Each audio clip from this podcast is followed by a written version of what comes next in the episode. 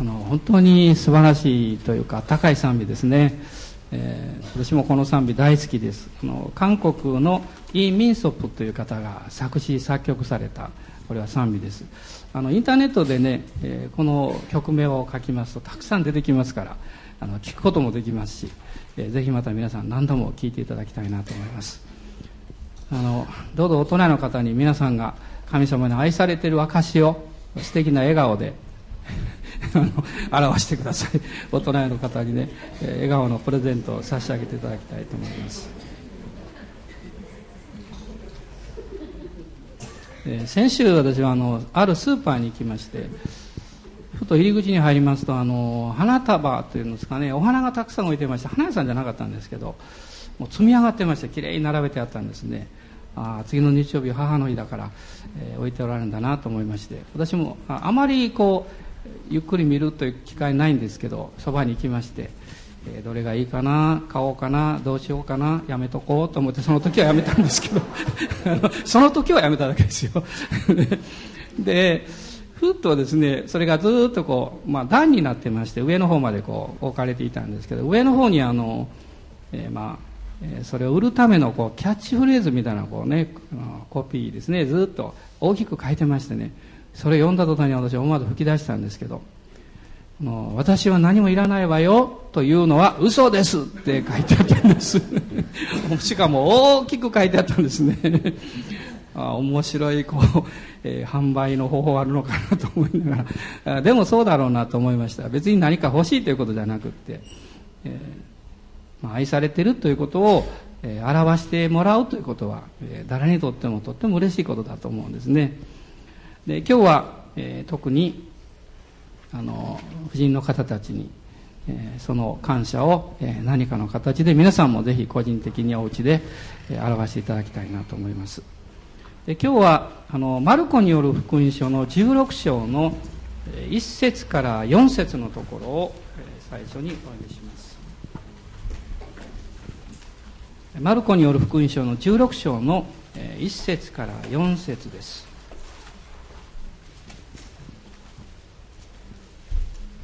ご一緒にどうぞ。さて安息日が終わったのでマグダラのマリアとヤコブの母マリアとサロメとはイエスに油を塗りに行こうと思い香料を買った。そして週の初めの日の早朝日が昇った時墓に着いた。彼女たちは墓の入り口からあの石を転がしてくれる人が誰かいるでしょうかと皆で話し合っていた。ところが目を上げてみるとあれほど大きな石だったのにその石がすでに転がしてあった。はいそこで結構です。まあついあの先月イースターのお祝いをしまして、えー、今月の一番最後の日曜日が、まあ、ペンテコステ、まあ、50日目五巡節というふうに呼ばれています。その記念の礼拝をします。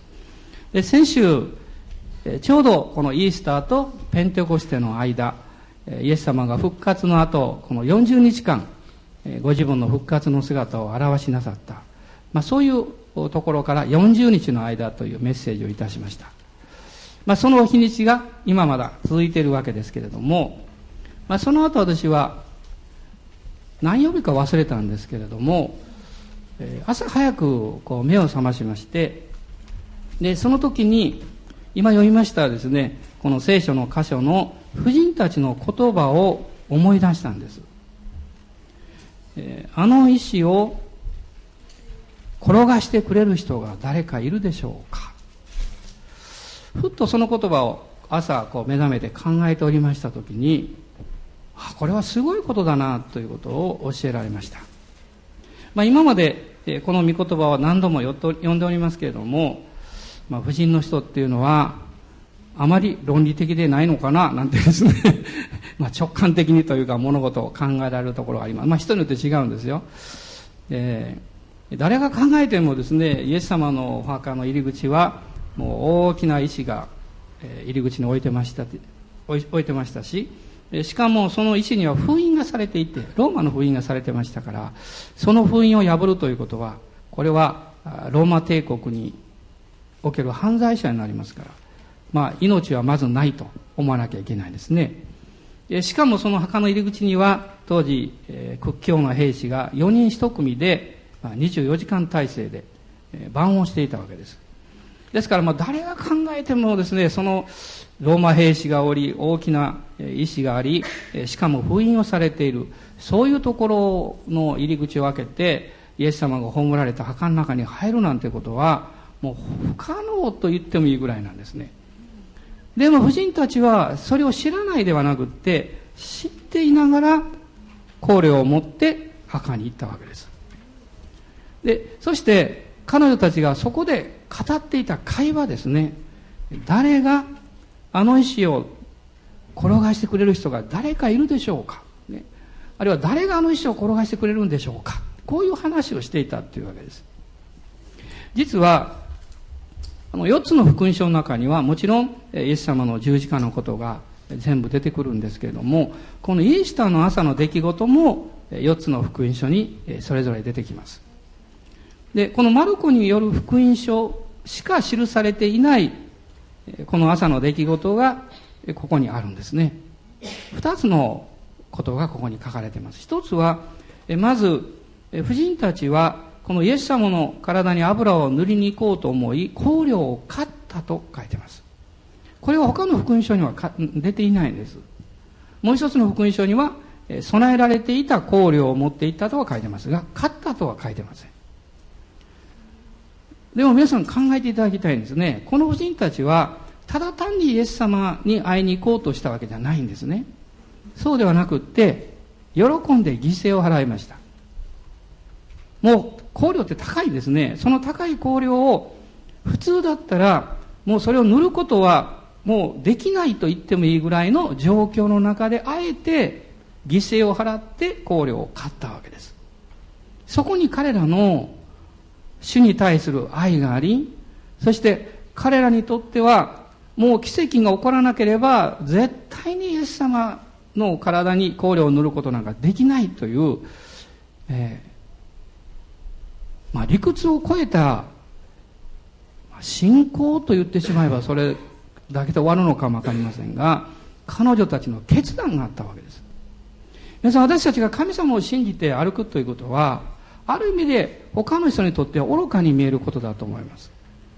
しかもですね神様が奇跡をしてくださるあなたの困難や問題の中で神様が奇跡をしてくださると言われても普通は信じられないと思います。現実にはどうなんですかというのが私たちの問いかけです。でも、聖書を信じ、誠の神様を聖書を通して信じる人にとって、現実だけで生きていくとすれば信仰は必要ない。信仰というのは、現実を無視するわけではなくって、現実の中に超自然的な形で生ける誠の神様が働いてくださるということを信じて生きることです。私の生活の中にもあの理解できないことというのはたくさんありますし自分の計画通りに世の中が動かないし自分の人生も進まないということはもうほとんどの人が理解しているわけです。でもイエス・キリストを信じるときに私たちはそういう現実の中で希望を失ったりあるいは目標を失ったり大切なものを失った悲しみの中にただ沈み込んでいるということではなくてそこから出てくる力と希望というものを神が与えてくださるということを信じることができるわけです。私はこの夫人のたちのこの会話の中のこの言葉が心に特に残りました。誰かいるでしょうかということです。誰かと彼らは言いました。信仰の基本というのはここにあるんです。もし彼女たちがどういうふうにしてあの石を動かしたらいいんでしょう。どういうふうにしてローマの兵隊たちに許可をもらったらいいんでしょうと言ったとすれば、それは信仰ではありません。なぜかっていうと、それは自分たちが何かをしようとしてるからです。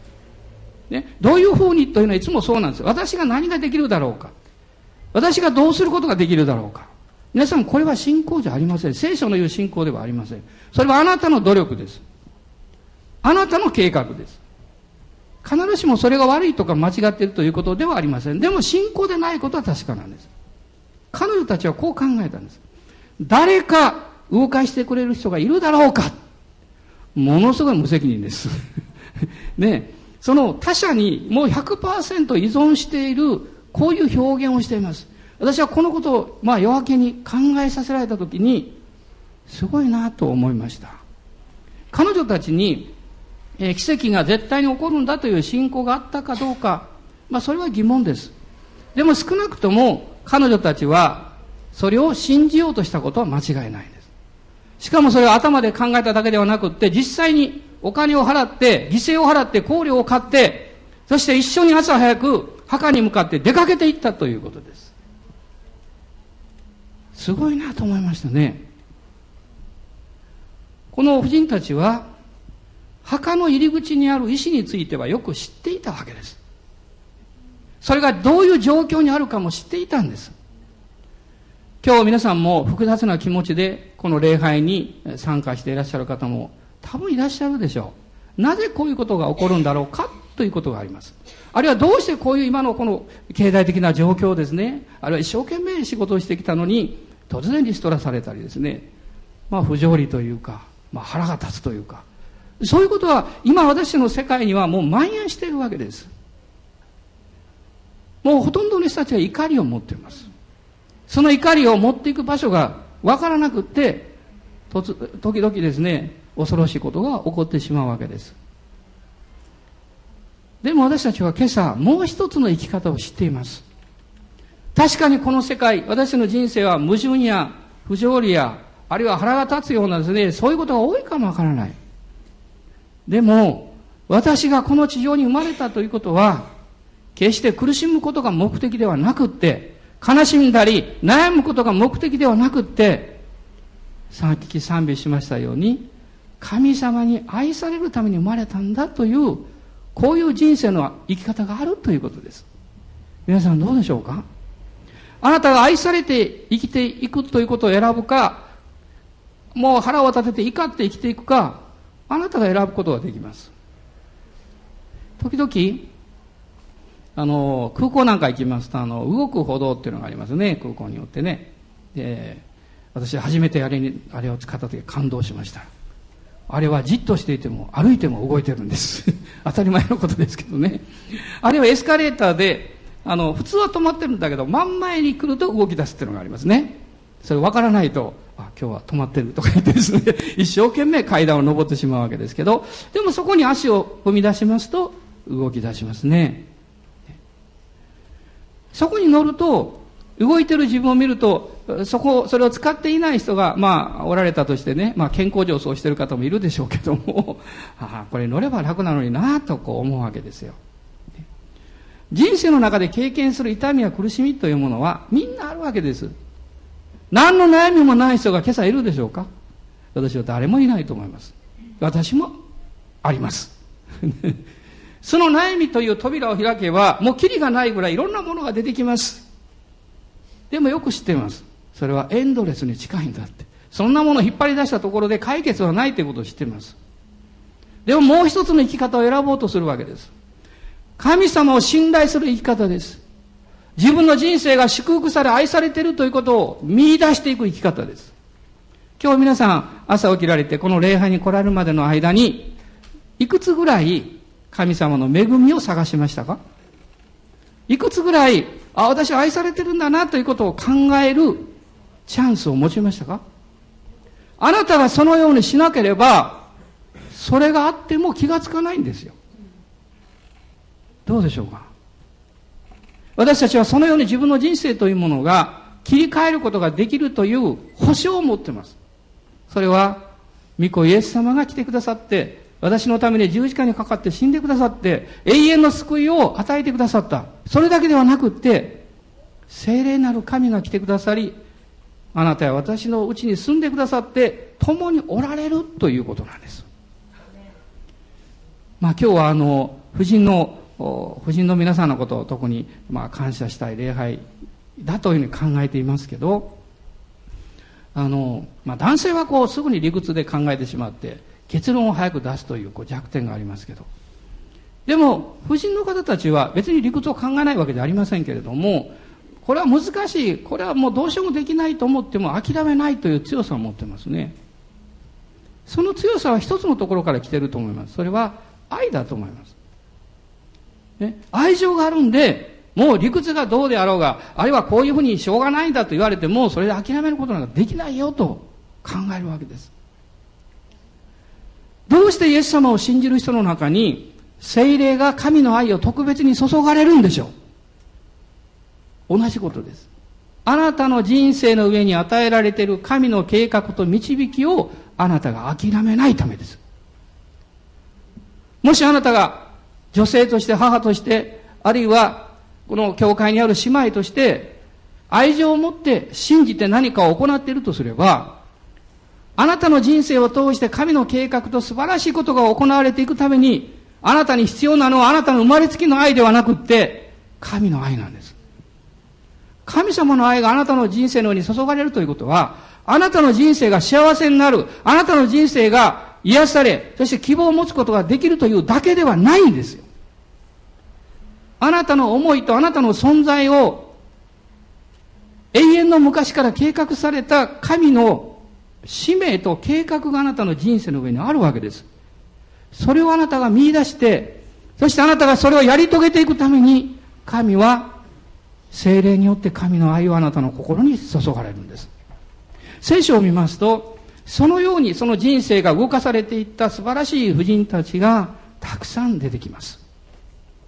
まあ来月父の日がありますが、その時には言えないので今日言っておきたいと思いますが、聖書を見ますと、子育てに失敗した父親がたくさん出てきます。婦人たちは大概成功してます。まあなぜなのか私にはわかりません。で、皆さんが例えば、そういう例を挙げなさいと言ったら、聖書をよく知ってる人はすぐ出てくるでしょうね。例えば、あの、有名なサムエルはそうでしょ？サムエルは息子たちを正しく育てることできませんでした。モーセのお兄さんのアロンの息子たちも主に撃たれて死んでしまいました。で、まあこういうふうに考えていくと、男性よりもやはり女性の方がですね、この、えー、本質的にというか、こう、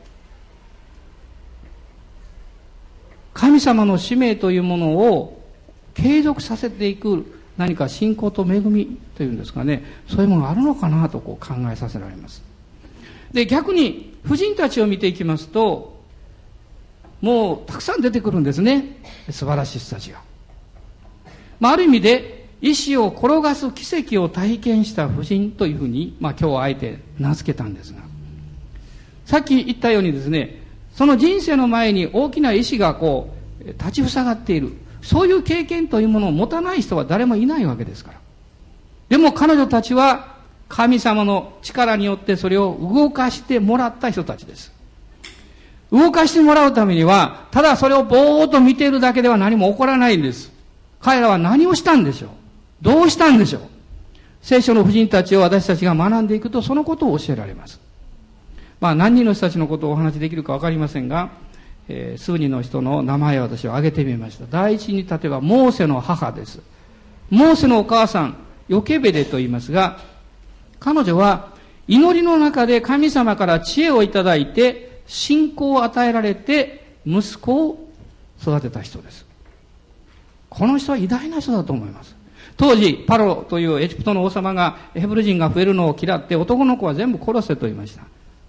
まあ彼女とご主人はそれに、それを破りました。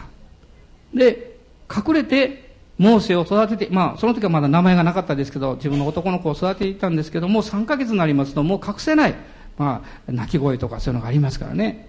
で、彼女は、パピルスでカゴを作って、そこにタールを塗って、水が入らないようにして、えー、しかも、ナイル川の、この岸辺の足の茂みの中に置いたんです。なぜですか？流れていかないためです。そしてそれだけではありません。長女のミリアムという娘に言っておったんですね。あの、お前の弟が流れていかないように見張ってるんですよって。そして誰かが来て、弟を見つけて、それを助けてくれるということが分かったら、その人にこういうふうに言うんですよ、という言葉まで教えていたんです。確かにそのことが起こりました。パロの娘の一人がやってきて、そしてパピルスの籠を見つけ、中に可愛い男の子が入ってる。それを発見したわけです。聖書はこう言っています。その時にパロの娘の心の中に、この子供に対する可愛いっていう思いを与えられた。それはどういうことですか？神様が人の心を変えられるんです。神が人の心に願いを与え、思いを与えられます。彼女は、あ、ヘブル人の男の子だ、もう放っておこうとは言わなかったんです。この子を助けたい。自分の子供にしたいと思いました。すると、もうすかさずミリアムが飛んできて、あなたのために父を与え、この子を育てるための乳母を連れてきまいりましょうかと言いました。小さな女の子にそんな器用なことが言えるでしょうかお母さんが教えていたからです。そして彼女は走って行って、母親を呼んできて、この人はこの男の子の乳母になりますよと言って、その子供を引き取らせるようにしました。結局、ヨケベでは自分の息子を育てることができたんですね。しかも、そのための賃金、養育費をパロの娘は彼女に与えました。皆さん、これは出来事だけを考えますと、まあそういうふうに世の中ってうまくいくこともあるのかなと思う人がいるかもわかりません。でも彼女は、ただ偶然にそういうことを経験したわけではないんです。彼女は祈ったんですよ。この息子には神様からの使命がある神様に愛されてる息子だって。だから神様、どうぞこの子を助けてください。そして彼女に知恵が与えられたんですね。そして彼女はそのように行動したわけです。彼女にとっての大きな意志は何だったんでしょうパロが定めた命令を破るということです。これは自分だけではなく自分の家族全員を命の命を危険にさらすということなんです。彼女はその意志を祈りによって動かす決断をしました。えー、何度も開いておりますが、詩篇の56編の3節と4節をご一緒に読みたいと思います。詩篇の56編の3節と4節です。ご一緒にどうぞ。恐れのある日に私はあなたに信頼します。神にあって私は御言葉を褒めたたえます。私は彼に、神に信頼し何も恐れません。肉なる者が私に何を成し得ましょう。もし皆さんが今朝何か恐れを持っていらっしゃるとしたら、その意志に立ち向かってください。その意志を動かすのはあなたではありません。しかしその意志を動かしてくださる方にあなたは求めることができます。告白するんです。この御言葉のように、恐れのある今日、私はあなたに信頼します。神にあって私は御言葉を褒めたたえます。私は神に信頼し、何も恐れません。賑やかなのがなってますね。突然サイレンが鳴った何かあの、火災報知器がなったのかしらと思いましたけど。ワーニングですね。ワーニングってね。それ私たちもそういう経験するでしょ人生の中で。突然ね火災報知器が鳴り出すようなね。そういう経験ですよ。アラームが鳴ります、ね、私もある朝あの出かけると時々あのホテル泊まるでしょ。であの私大体携帯でアラームやってるんですよいつもね。その時だけですねあの二重にあのホテルの部屋のアラームと両方やったら出過ごしちゃいけないと思って。ものすごい音が鳴りました。目覚めた瞬間思いました。誰だうるさいと思ったですね。よく考えたアラームだったんでである時あなたの生活の中に突然起こってくることというのはそういう経験感わかんないです。なんでそんなこと起こるの？よく考えたら自分がセットアップしたセットしたら忘れとったとかね。で、神様私を守ってください。だから神はあなたを守ってくださるので、警告を発した。でもあなたはそれに対して怒った。愚かなことですね。ヨケビでは神を信頼しました。彼女は息子を育て上げて、そして大きくなった時にパロの娘のところ連れて行きますが、それまでに育てただけではなかったんです。この息子、モーセと名付けられた子供の中に、神を恐れ、そして誠の神に従うんだよという信仰の種を植えたんですよ。これが大事なことです。私は昨日もまあ多分6、70人の人たちのために祈ったと思います。個人的にね。で、その中に、えー、そまあそれ以外かそれ以上忘れましたけど、たくさん子供のために祈りました。幼子や小学生や中学生や。私子供のために祈るの大好きなんです。もう手を置いてね、えー、小さな子供のために祈るときは目を開かないといけないです。目を閉じたらダメです。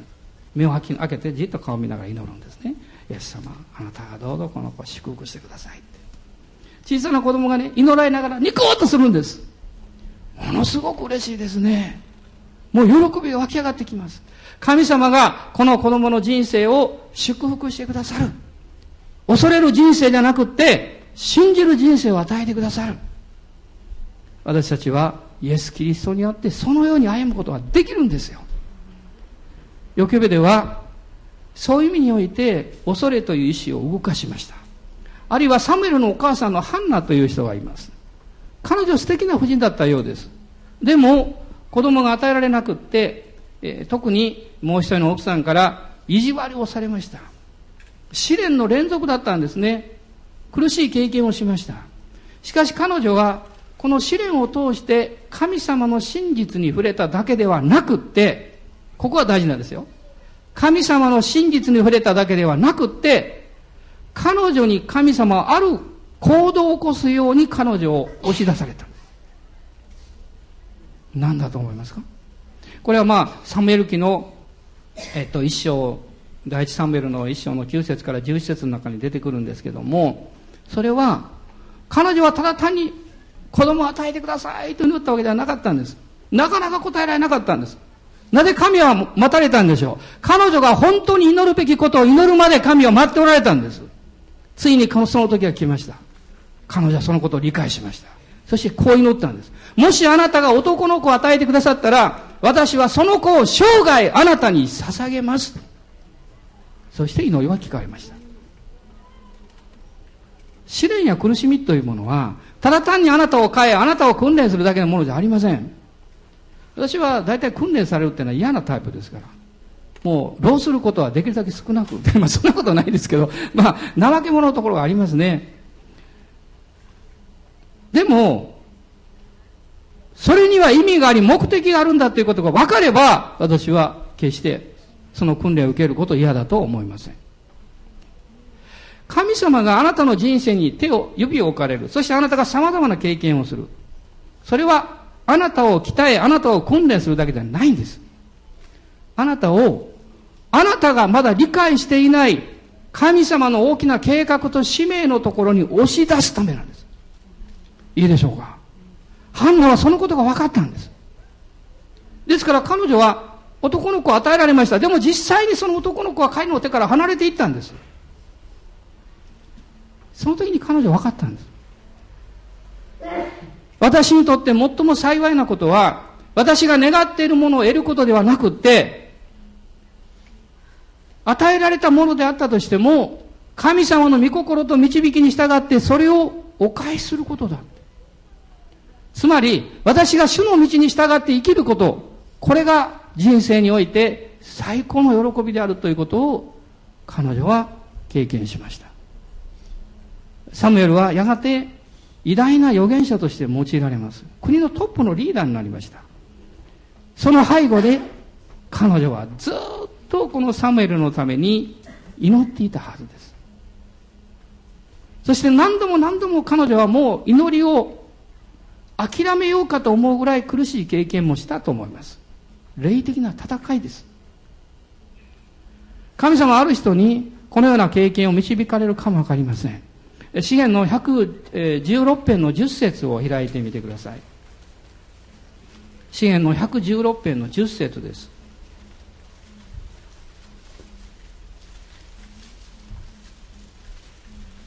ご一緒に読みましょう。私は大いに悩んだと言った時も私は信じた。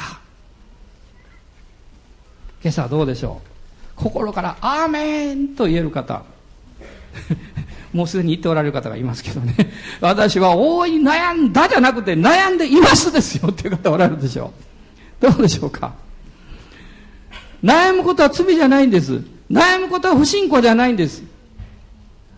不安を持つことは不信仰じゃありません。あなたが誰かを愛し、何か大切なことをしようとすれば、必ず悩むはずです。行き詰まって不安を感じるはずです。それは決して悪いことじゃないんです。不信仰とか、不信仰から生まれてくる罪っていうのは何なんでしょう悩むことではなくって、信じることをしなかったということなんです。イエス様はヨハネによる福音書の中で語っています。私を信じないことそれが罪であるとイエス様もおっしゃいました。もし今朝皆さんがどんな悩みがありこれから先どうなるんだろうかそんなことは予測つかない。誰も予測つきません。誰も予測つきません。つい先日の私ある集会が終わった時にその一人の姉妹がある一人の、まあ、若い綺麗な姉妹を連れてこられました。私その姉妹と祈りました。でこうおっしゃいました。彼女はねものすごい有名人の娘なんですよって。私はもちろん聞いてますけど。でも本当に苦しい経験をねたくさんしてるんですって。私そうだろうなと思いました。私は祝福祈りました、まあ、とっても素敵な人でした。神様がおそらく用いてくださるだろうというふうに私は感じました。家に帰ってかなり言いました。牧師の子供も大変だけど有名人の子供は大変だよって。ね、平凡が一番楽、ね、どこ行っても誰も、ね、集中されないし、ね、気楽でいいですよ、ね、でもまあ問題はそういう問題じゃありません。そういう問題じゃない。悩みのない人はないんです。行き詰まらない人はないんです。どこに違いがあるんですか。その行き詰まりは困難の中で誠の神を信じることができるかどうかです。信じた人と信じなかった人。それは違いが出てきます。私たちはただ単に架空の神を信じてるわけではないんです。生きておられる神様です。天地万物を作った神様です。私物理とか苦手なんですよ、まあ、彼の兄弟得意かもわからないけど、ね、物理数学苦手なの。でもこの間ちょっとある情報を読んでおすごいなと思いましたね。そこにこう書いてました。あなたは秒速200キロで動いてるのを知ってますか？って書いてましたえ？秒速200キロ。なるほどと思いました。ね、皆さんご存知のように私たちは銀河系の中におりますけどね、ね、秒速200キロで動いてるでしょ、銀河系が。ね、その中にね、2000億以上の星がある。ね、しかもそんな銀河系が宇宙には1000億以上あるっていうんで、まあわからないそんなもん誰が数えたか知りませんけど。ね、その中の太陽系の中で私いるわけでしょ？地球が秒速5キロで動いとるんです。そして秒速30キロで太陽の周り走ってる、走ってるじゃなく動いてるんですよ。もう頭わかんないですよ。30に動いてる私たちは。5キロで動きながら30キロで動いて、しかも200キロずっと動いてる。でも私は立てます。片足で立てます。ね。不思議ですね。神様は素晴らしい法則を作られたから。ね、こんなことが偶然にできるでしょうか昔、えーサンデーという有名な伝道者がアメリカにおられました。彼がしょっちゅう言った言葉があるんです。どういう言葉かっていうと、その、いわゆる、えー、金、あの、お金ってあの、金くずですね。いわゆる鉄とかね。鉄の塊を、えー、車庫に入れていても、車にはならないって。わかりますか？でも車を車庫の中に入れて何十年もほっとくと鉄の塊のようになるって。まあ、ご存知のように、この自然界というのは壊れていく法則なんですよ。で、それが立て上げられて秩序を持って、え立て上げられるような法則っていうのは自然に起こらないんですよ。誰かが導いてる誰かが治めてる。誰かが支配してるんです。聖書は簡単に言っています。天と地を作られた万能の、あの、全能の神です。ね、偏在の神です。全知の神です。この神様が私のような人間を愛するために、あなたを愛するために一人子をこの世に使わしなさったと言ってるわけです。全く信じがたいことです。でも、このお方を信じるときに、このお方であるイエス様がおっしゃった私は道であり真理であり命である。誰も私を通してでなければ、天地万物を作った誠の父なる神様のところに行くことはできませんよとおっしゃいました。あなたがキリストを信じ永遠の救いを得たときに、あなたはこの神様の、父なる神様の限りない愛を経験するんです。ハンナは悩みました。苦しみました。でも彼女は神様の御心を発見しました。私が何かを得ることではなく、私がこの方を信じ従うことだということです。その時に彼女は祝福された夫人になりました。あるいは、あのエリコに住んでいた遊女ラハブはどうでしょうか彼女は大胆な人でした。イスラエルの人々が信じている神のことを聞いたんです。吉脇の2章をぜひまた皆さん読んでください。そして彼女は信じたんです。スパイをですからかくまいました。そしてスパイに対してこう言いました。あなた方が攻めてくるとき、私を、そして私の家族を救ってください。そして窓に赤い紐をつけました。その通りのことが起こりました。彼女は、ただ単に救われるために、命を守ってもらうためにそうしたんじゃないんですよ。ここが大事なところなんです。まあ、昔、ある伝道者の方が、この近くの、え、ある病院をずっと訪問してらっしゃいまして、まあ、昔はそういうことよくできたんですね。で、こういう話をしました。え、そのチャペルで集会するとね、一人の男の人がね、もういつも朝早く来て、一生懸命掃除して手伝ってくれるんだって。で、喜んだそうです。で、やがて彼が退院しました。教会に行ってるのかなと思ったら全く行ってませんでした。ある時道で出会って聞いたそうです。どうして教会行かないんですか？って彼は言ったそうです。病院にいる時は、私は教会に行く決心をした。私は病人だったから。でも元気になったから、もう病、もう教会に行く必要ないって。なんか変な理屈なんですね。それは、教会に行っていても、救い主に会わなかったからです。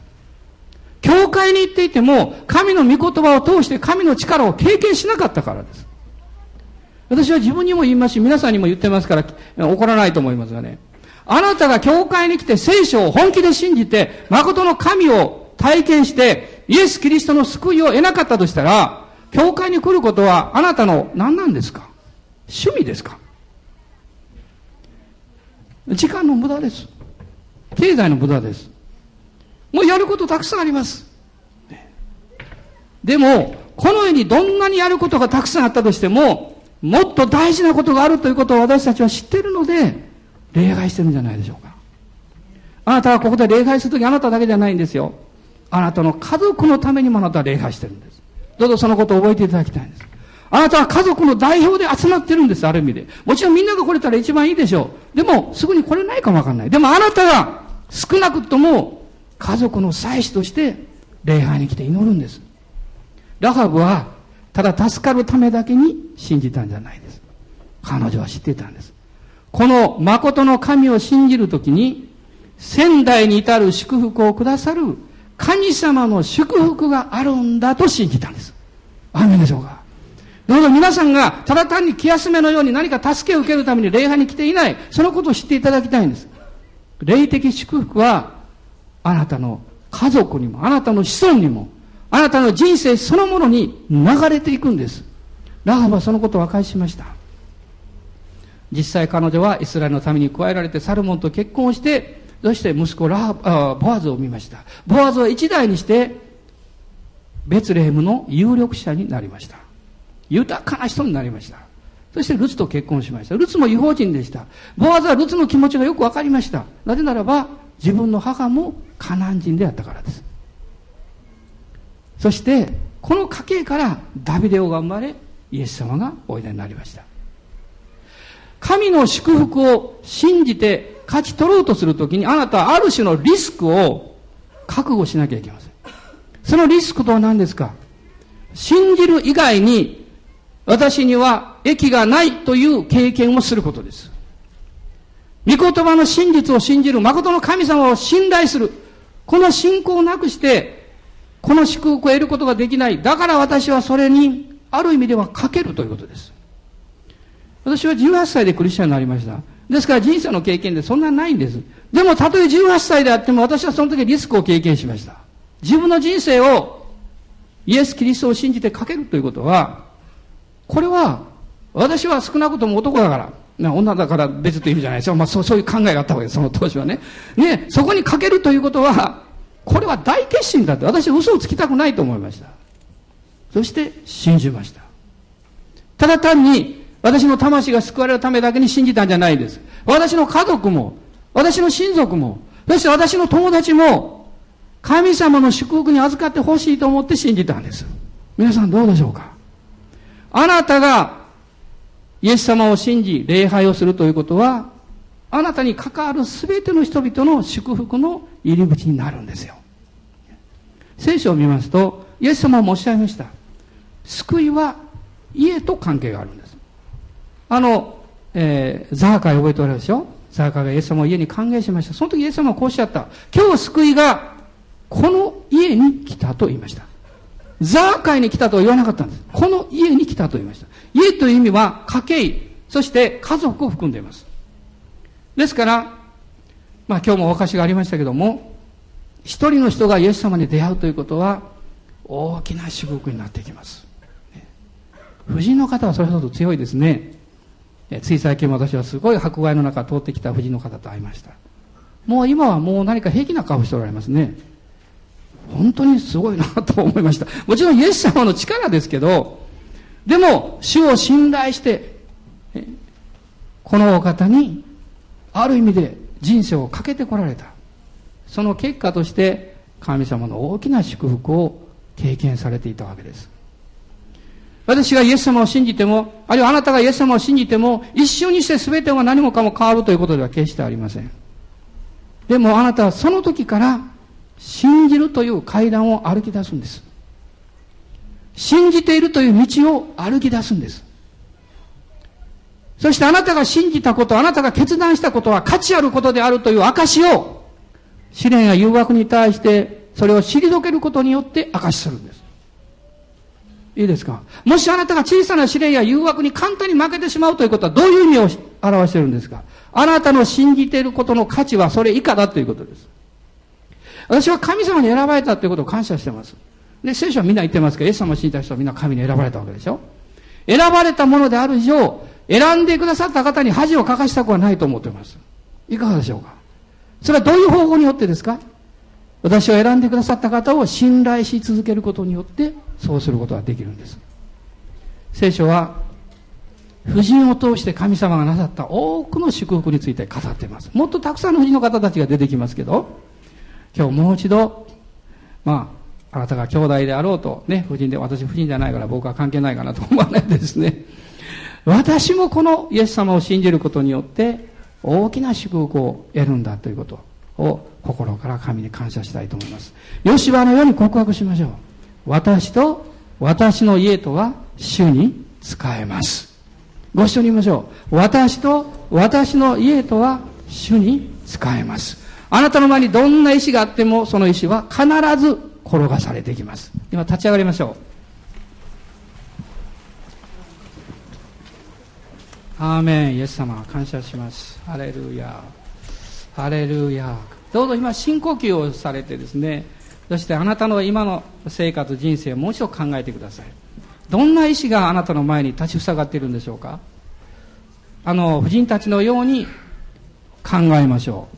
あの石を転がしてくれる人がいるでしょうか？誰が？誰かいるでしょうか？と彼らは言いました。誰かです。いるんです。イエス様です。パウロは言いました。私は何という惨めな人間だろうか？誰がこの死の体から私を救い出してくれるでしょうかそして彼は言いました。主イエス・キリストにあって神に感謝します。イエス様が答えです。イエス様が解決です。主は今日もあなたの人生を導いていらっしゃいます。その信仰の手がまだ小さくっても、あるいは弱く感じられても、どうぞ恐れないで、主よ、私がここにおります。あなたを信じます。あなたが私の手を握ってください。主はそのようにしてくださいます。今しばらくご自分の言葉でお祈りください。小さな声でも構いません。ご自分の言葉で。そしてあなたの前に置かれているであろうと感じているその意志が転がされていくことを信じましょう。恐れでしょうか？困難でしょうか？難しい仕事のことでしょうか？あるいは子供の問題でしょうか？あなたの将来の老後のことでしょうか？その意志が必ず転がされることを信じましょう。アーメン。感謝します。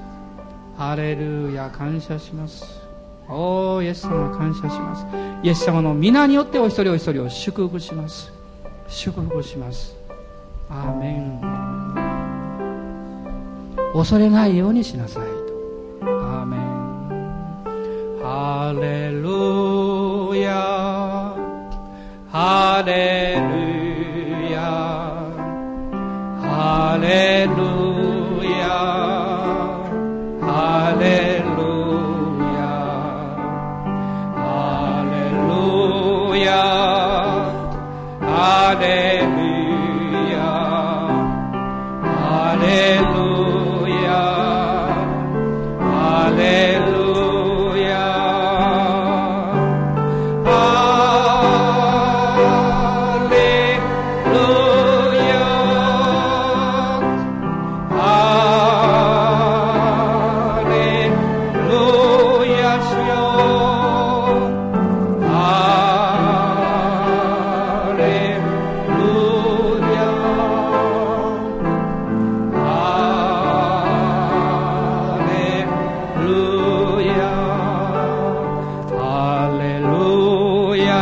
様